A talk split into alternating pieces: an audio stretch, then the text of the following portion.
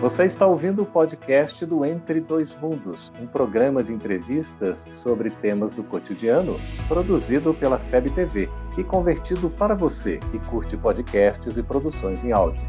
Essa é a nossa forma de transmitir esperança, conhecimento e alegria. Olá! Como o Espiritismo nos ajuda a entender o mundo de hoje? É isso que o nosso programa se propõe mostrar em conversa com estudiosos do Espiritismo. E o tema do nosso programa de hoje é casamento. Prepare-se, Entre Dois Mundos está começando agora.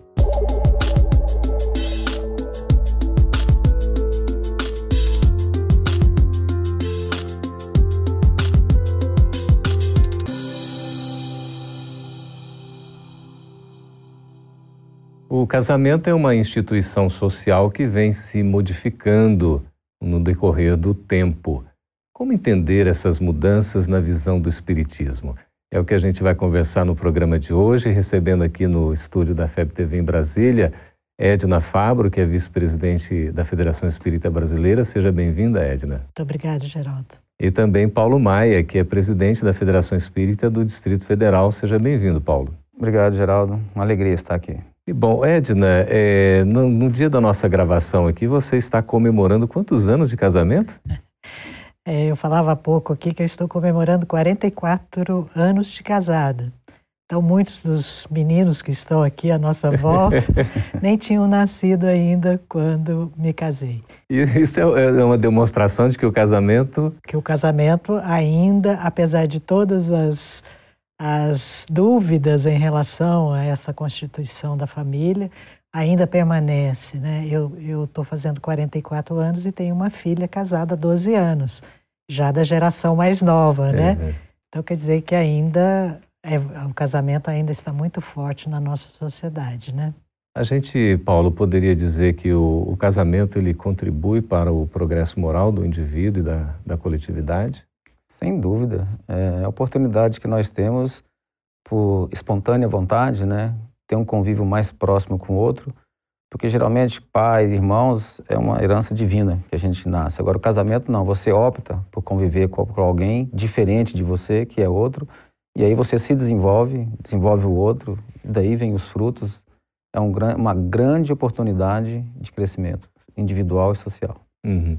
Quando a gente fala em família, né, Edna, a família propriamente ela se constitui não apenas com o casal, mas com a chegada dos filhos, sejam é, né, consanguíneos ou, ou adotivos, pouco importa.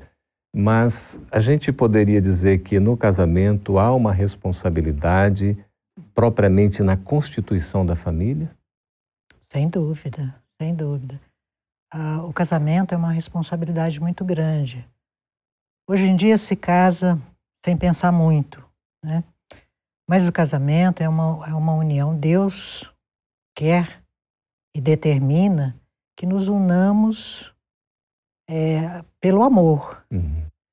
E essa é, possibilidade que o Pai nos oferece de estarmos nos unindo e juntos constituir uma família, receber aqueles espíritos que precisam de uma nova reencarnação e amá-los e educá-los, isso é uma grande responsabilidade.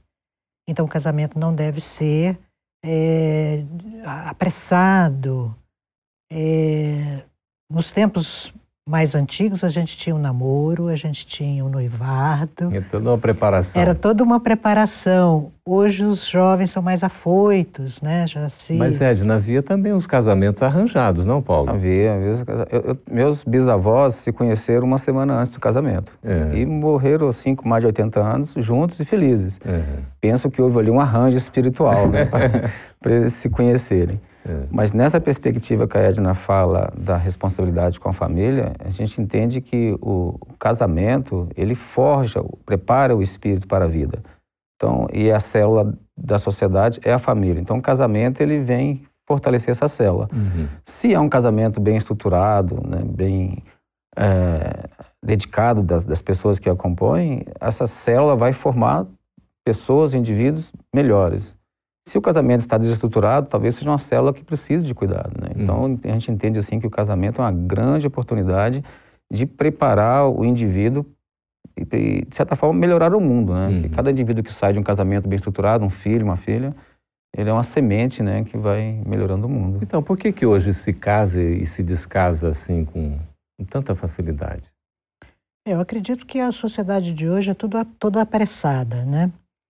E, e mudou muito, ah, porque, como o Paulo falou, havia, houve épocas em que a gente era conhecia o noivo na hora do casamento, né? Então isso também era uma coisa que não era boa, né? Uhum. Porque nós temos o livre-arbítrio, nós temos, temos as, as afinidades, então é muito bom que a gente escolha. É, hoje o jovem, ele, eles se conhecem e já logo se, se unem Hoje o namoro, o noivado é muito rápido, né? É muito rápido. Antigamente então, uma fase entre. É, já então não eles, no mesmo dia já namora, já noiva. É, é, então eles vão se conhecer mesmo depois de casados. E aí já sob o mesmo teto? Sob o mesmo teto é outra coisa. Fica mais né? complicado. Já fica muito mais complicado. Então, há, há, muitos casamentos que não dá certo exatamente pela precipitação né, de se conhecer, porque nem sempre uma atração física é o suficiente para uma união uhum. como casamento. Né? Mas o casamento, Edna e Paulo, não é exatamente a oportunidade do, dos dois se conhecerem mais profundamente? Sim, e, e vai até de, um, de, uma maturidade dos dois. Eu citei o caso dos meus bisavós, mas entendo que eles tiveram maturidade uhum. de analisar a situação e optar por ter uma relação boa, estável, quiseram exemplos de união, de, de carinho, de afeto. Então, mesmo hoje, um casamento pelos tempos de hoje. Que o tempo mudou, né? Hoje, antigamente, levava anos para se conhecer o outro, conviver, uhum. é, ter oportunidade de visitar o namoro, a namorada, né? Dentro de casa, fora de casa. Hoje isso acontece um tempo mais rápido. Agora, se as pessoas envolvidas têm a maturidade de analisar a situação e falar, olha, estamos aqui, né? Somos diferentes, percebe-se as diferenças, que muitas vezes são obstáculos de uma boa relação, e tiverem a maturidade de se rearranjarem, reajustarem e optarem por uma construção juntas, né? com um propósito maior, eu penso que mesmo nessas relações fortuitas que se acontecem, pode ter excelentes casamentos. A gente pode também dizer, Edna e Paulo, aí, que o casamento é, não, não, deixa de ser uma oportunidade para a nossa educação, em todos os sentidos, inclusive no, na questão sexual? Sim, sem dúvida. Porque é, nos relacionando uns com os outros que nós aprendemos, nós crescemos e evoluímos. Então, essa oportunidade de estarmos juntos numa, numa, num relacionamento íntimo, nos favorece sim para que nós nos conheçamos interiormente e possamos compreender o outro também. Numa boa relação, tem que haver a compreensão de ambos, a, a tolerância de ambos, porque nós somos criaturas é, únicas. Cada um uhum. de nós indivíduos. É, né? é o indivíduo. Então, quando é, da, da união, do, no casamento, onde vamos conviver juntos e vamos receber outros espíritos é, para conviver conosco, há essa necessidade de, de, de nos conhecermos um, um ao uhum. outro. E isso só com convívio. Com o tempo, né? Com o tempo. E o exercício da monogamia, Paulo, é uma conquista também pelo casamento? Com certeza. É, a monogamia, você sai de um, de um processo, é, vamos dizer assim, de estado animalesco, onde a poligamia é um processo de garantia da espécie, de reprodução para preservação, e vai na monogamia, onde você direciona e canaliza o sentimento para uma outra pessoa e até para si mesmo. Uhum. Porque no processo de, de relacionamento a dois, nós temos hoje, segundo a psicologia moderna, aspectos que nós não conhecemos de nós mesmos, aspectos que a gente não percebe de nós mesmos. E numa relação estável, monogâmica, você consegue então, no esforço de querer fazer o outro feliz, você consegue se ver no outro e a gente consegue dar feedback um para o outro amorosamente. Né? Perfeito. Né? Nós vamos, Paulo e Edna, para um breve intervalo aqui, que o nosso primeiro bloco já venceu o tempo. A gente volta daqui a pouquinho para continuar conversando sobre casamento. Estamos de volta com o programa Entre Dois Mundos, conversando a respeito do casamento, falando com Edna Fabro, vice-presidente da FEB, e com o presidente da Federação Espírita do Distrito Federal, Paulo Maia.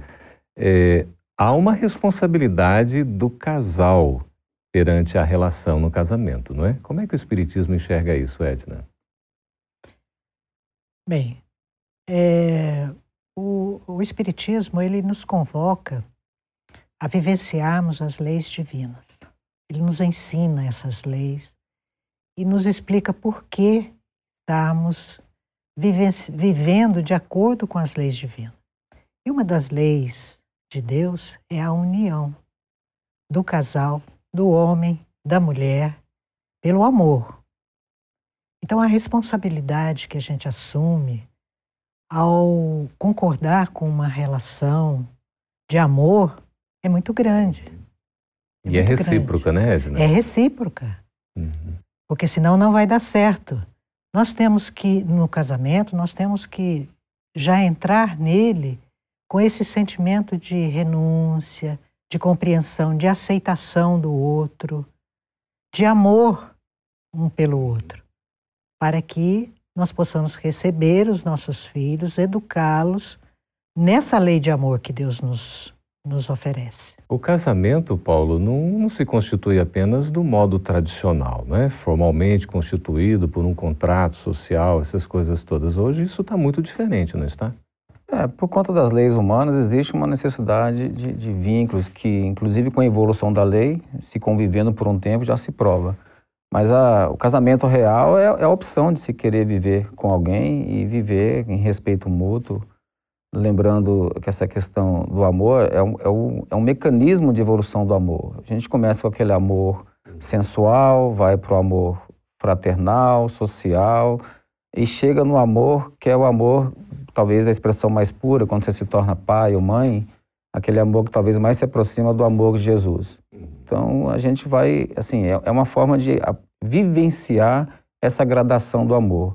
Então, o casamento, na sua relação, independente de contrato ou não, independente né, de, de, opções de cada um em relação à, percepção do casamento, segundo as tradições, ela é essa oportunidade maravilhosa que Deus nos dá de, de gradar o amor, né? E quem não casa, quem não chega a ser o pai ou mãe, por mais que a gente fale, comente, não vai entender esse sentimento que, que a gente se desenvolve em torno né, dessa, dessa relação, dessa vivência. Só passando pela experiência, né?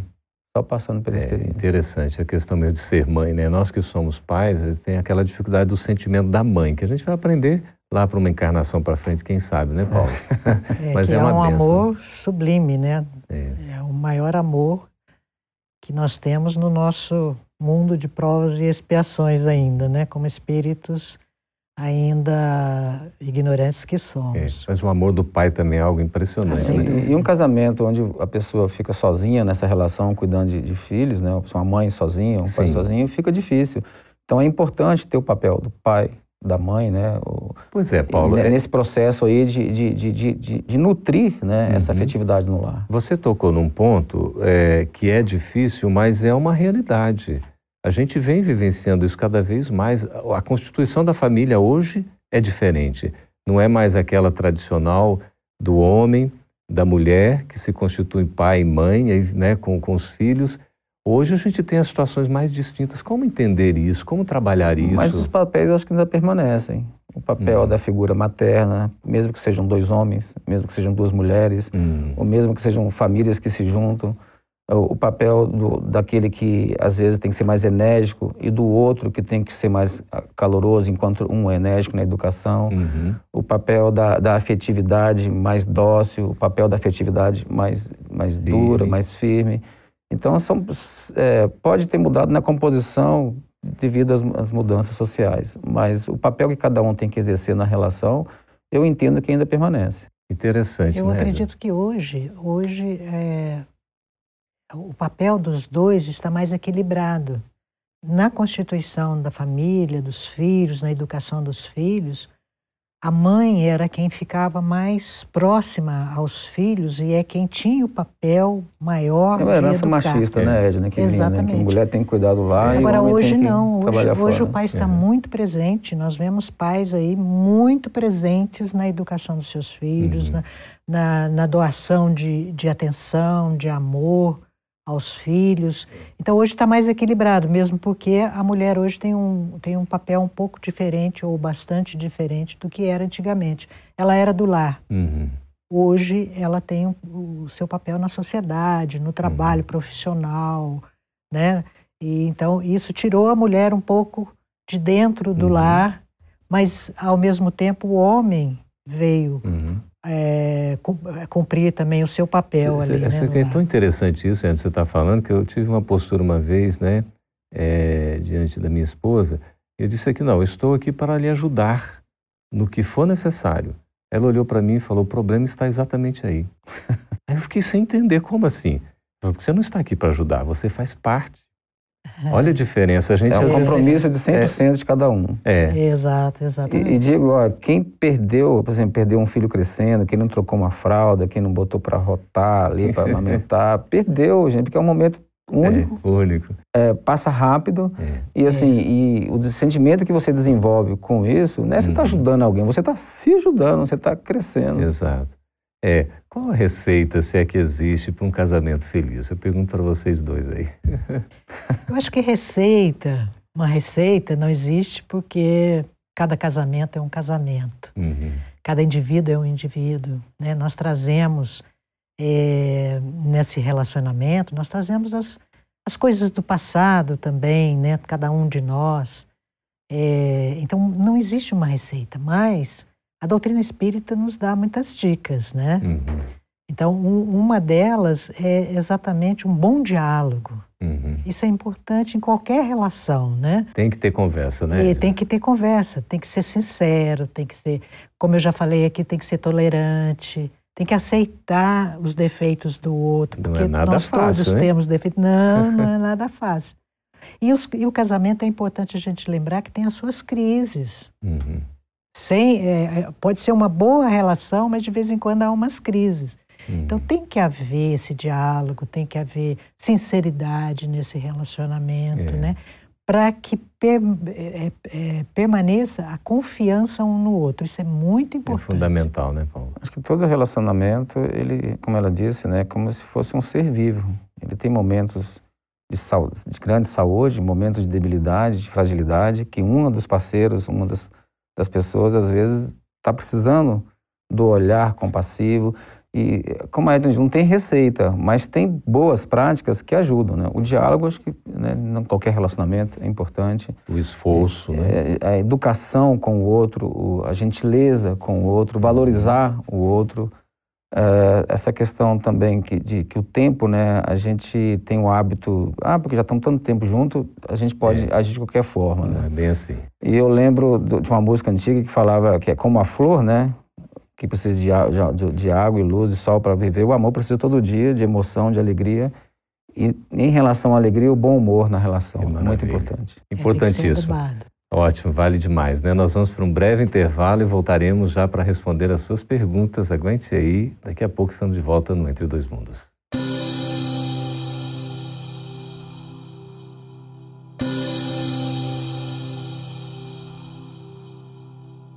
Estamos de volta conversando a respeito do casamento. Agora vamos responder as suas perguntas. Antes disso, o Paulo estava falando da questão do bom humor. Como é que é isso aí, Paulo? É, tem um grande poeta que diz que nem o amor resiste ao mau humor. Então, acho que é importante a gente manter no relacionamento o bom humor, que uhum. gera bons hormônios. Enquanto que o mau humor leva à depressão, normalmente, né? vai gerando hormônios que nos prejudicam. Pode detonar a relação. Então, a gente, aquela história de estar tá sempre reclamando, lamentando, sempre triste, querendo deixar o outro triste. Não então, pode. eu acho que é uma questão muito importante em qualquer convívio é manter o bom humor. Alegria de viver, não Alegria é? Alegria de viver. Que maravilha. Isso mesmo. Marta Luz, de São Paulo, Edna, pergunta assim: Como o Espiritismo responde àqueles casamentos em que um homem tem permissão de se casar com mais de uma mulher? Essa pergunta é difícil. É, é a, a poligamia, né?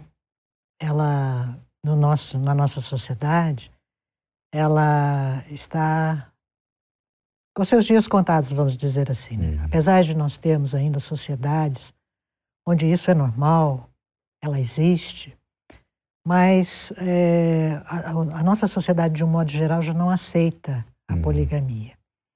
É, por quê? Porque é, nós estamos destinados a sermos unidos, todos nós. E o começo é esse relacionamento um com o outro. Através do amor. Uhum. Então, na poligamia, não há como ter esse relacionamento de amor. é um relacionamento mais sensual, através da, da atração física. Uhum. Talvez sem menos compromisso. Menos né? compromisso uhum. também. É. Então, não atinge os objetivos da lei divina, que é essa união uhum. através do amor que nós temos que conquistar. É por isso que o casamento aí está na lei do progresso, né, Paulo? Faz parte da evolução, não é? Exatamente. É, no casamento poligâmico, guardadas as, as questões sociais da região, né, de povos que têm, às vezes, dificuldade de se preservarem e tudo mais, Hoje, numa relação onde você quer nutrir o outro, você não vai fazer para o outro aquilo que você não quer que faça para você. Uhum. Uhum. E a gente percebe assim que através da poligamia você, você acaba ferindo né, uhum. a suscetibilidade, as afeições, o carinho, a dedicação. E o próprio exemplo que fica para os filhos também, né, de, é. do futuro da relação social. É, e se o outro tem direito, por que o parceiro também não teria, né? Fica uma Exato. coisa muito complicada. E, e, aí a gente observa nessas relações abertas que usam da poligamia como um estímulo, elas não são duradouras, uhum. são perturbadoras. Perturbadoras. É, Laura Matos, de Corumbá, Mato Grosso do Sul, pergunta Paulo o seguinte: as mulheres que são agredidas fisicamente pelos maridos devem se separar? É, a resposta não é cartesiana assim. Uhum. Porque a gente imagina que uma relação, quando chega nessa situação, ela está doente. Creio que quando estava namorando, naquela fase inicial, não, não devia ter né, uhum. violência. Mas, de qualquer forma, não deve se aceitar a violência. Eu acho que hoje nós temos maturidade, temos leis, temos uhum. instituições que nos permitem a gente dar uma brecada, dar um passo atrás e falar: epa, não está agradável assim. Vamos rever essa relação. Uhum. Antigamente tinha que aceitar por questões sociais, por imposições, mas hoje a gente tem, não só no processo terapêutico, no processo legal, instrumentos para a gente não alimentar uma relação desse tipo. Uhum. Se está acontecendo qualquer tipo de agressão, nem sendo física ou moral, né, verbal, há um processo de lesão ali, que tem que ser cuidado. Então, uhum. o casal tem que buscar ajuda, tem que avaliar isso. E se realmente, num consenso, ver que não tem mais sentido estar junto, aí a, a, a lei do divórcio está aí por conta da dureza dos corações dos homens, não é isso? Pois é. Aí a pergunta, Edna, aqui do, do Márcio Luiz, de Abadiane, Goiás. E o divórcio? Como o Espiritismo responde sobre o divórcio? Olha, o divórcio é uma lei, uma lei humana, né? Que, que, na verdade, tem como objetivo separar legalmente aquilo que já está separado. Hum. Né? Então, o Espiritismo não é contra o divórcio, pelo contrário numa relação onde, como Paulo falou, não há mais possibilidade e o relacionamento se tornou é, violento, se tornou agressivo, seja moralmente ou fisicamente mesmo, é, para o bem do próprio casal e para o bem dos filhos, muitas vezes é necessário que haja, haja separação. Né? Uhum. Agora, é muito importante a gente ver que para se chegar ao divórcio, tem que ter muita responsabilidade, muita atenção uhum. para que uma análise profunda da relação, né, é, para se chegar a isso. Pois é, Edna. O Felipe Santos de Brasília pergunta assim: não gosto mais dela, posso me separar? Como é que fica? É, como, como o Paulo disse, não é bem assim, né? O, é... Tem que ficar atentos aos sinais. Assim, o casamento, como qualquer relação, não está hoje boa e amanhã acorda ruim. Uhum. Então, desde a agressividade, né, ela falou do, do, divórcio, nós temos a Lei Maria da Penha, são leis que vieram aí acolher né, a necessidade Exato. humana pela nossa Exatamente. fragilidade uhum. e para garantir, de certa forma, uma certa segurança emocional. Então, tem que se estar atento ao relacionamento. Onde não tem diálogo, onde há distância, onde há frieza. Isso começa muito antes de chegar, vamos separar. Uhum. É onde cada um passa a cuidar somente de si, onde as relações são com monólogos, onde o prazer de estar junto vai reduzindo. Então, são sinais que o casamento, qualquer relação vai dando. Uhum. Então, a gente tem que estar atento para quando chega essa situação aí, já é uma situação difícil. Ô Ed, na Sônia Brandão, eu sei que você vai complementar, mas ela vai nessa mesma linha. Sônia Brandão de Campo Grande, do Mato Grosso do Sul. Por que atualmente as pessoas não conseguem ficar mais casadas como antigamente? É, nós temos que, é, complementando o que o Paulo colocou, nós temos que lembrar que no, no, no nosso mundo de, de, provas e expiações, ah, os casamentos, eles, na sua grande maioria, são provacionais. Isso quer dizer que nós trazemos compromissos né, do passado uhum. é, que precisam ser acertados, muitas vezes, entre o marido e a mulher ou entre o marido, a mulher e os filhos que chegam, né? Hum. Então, muitas vezes, nós temos livre-arbítrio e se a relação não está bem realmente, pode comprometer aquela encarnação, seja de um ou de outro, o melhor é a separação, né? Uhum. Mas precisamos lembrar que o compromisso permanece, né? Então, futuramente nós vamos voltar juntos novamente para que a gente possa se acertar aquelas, aquelas dívidas, aqueles compromissos que assumimos no passado um com o outro. Isso se não ficou alguma coisa resolvido, né? Exatamente. Uhum. exatamente. Mas eh, usando o livre-arbítrio, a gente tem até, assim, como nós já temos o conhecimento hoje que nossa vida não é um, um acaso, tem causas anteriores, uhum. a gente sabendo que a relação é de provação, tudo bem, a gente sabe aí, vamos ficar brigando aqui? É, é. Vamos usar livre-arbítrio para construir algo melhor.